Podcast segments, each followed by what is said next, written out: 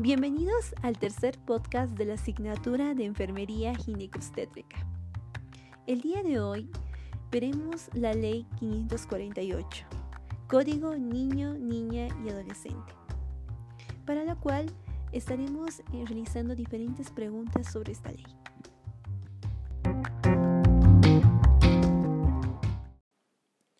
La finalidad del presente código es garantizar a la niña, niño y adolescente el ejercicio pleno y efectivo de sus derechos para su desarrollo integral y exigir el cumplimiento de sus deberes.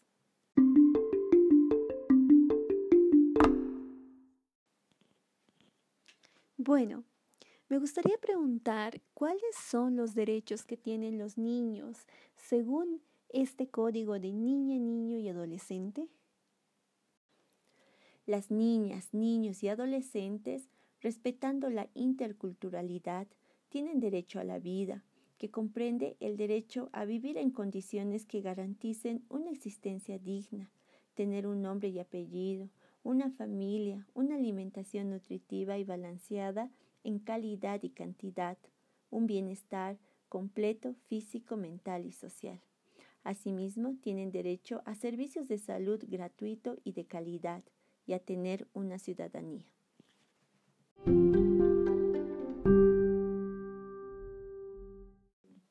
Continuamos con la siguiente pregunta. ¿Qué obligaciones adquieren los padres con sus hijos? Los padres tienen la obligación de proporcionar educación, salud, protección, alimentación, vestimenta y todas las necesidades como ser humano.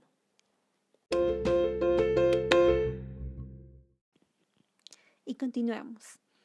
Me gustaría preguntar, ¿qué instituciones del Estado tienen la obligación de velar por los derechos de los niños, niñas y adolescentes? A nivel urbano, las defensorías, el Ministerio Público, el Defensor del Pueblo, Derechos Humanos y la juez del niño, niña y adolescente. A nivel rural, tenemos las autoridades de la comunidad respectiva, es decir, el Maiku, Gilacata, secretario de Justicia o secretario general.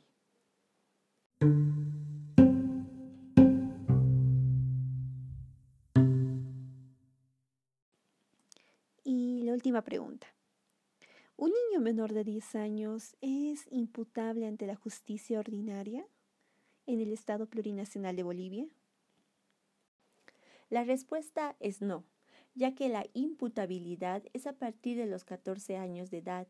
En este caso se hacen responsables los padres de familia. Esto es importante saber.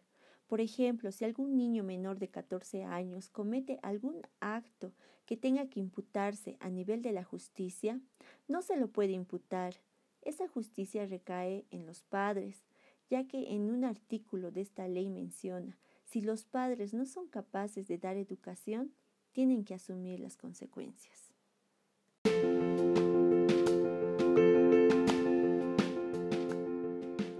Eso culminamos nuestro tercer podcast de la materia. Les agradecemos bastante por su atención y su tiempo. Hasta la próxima.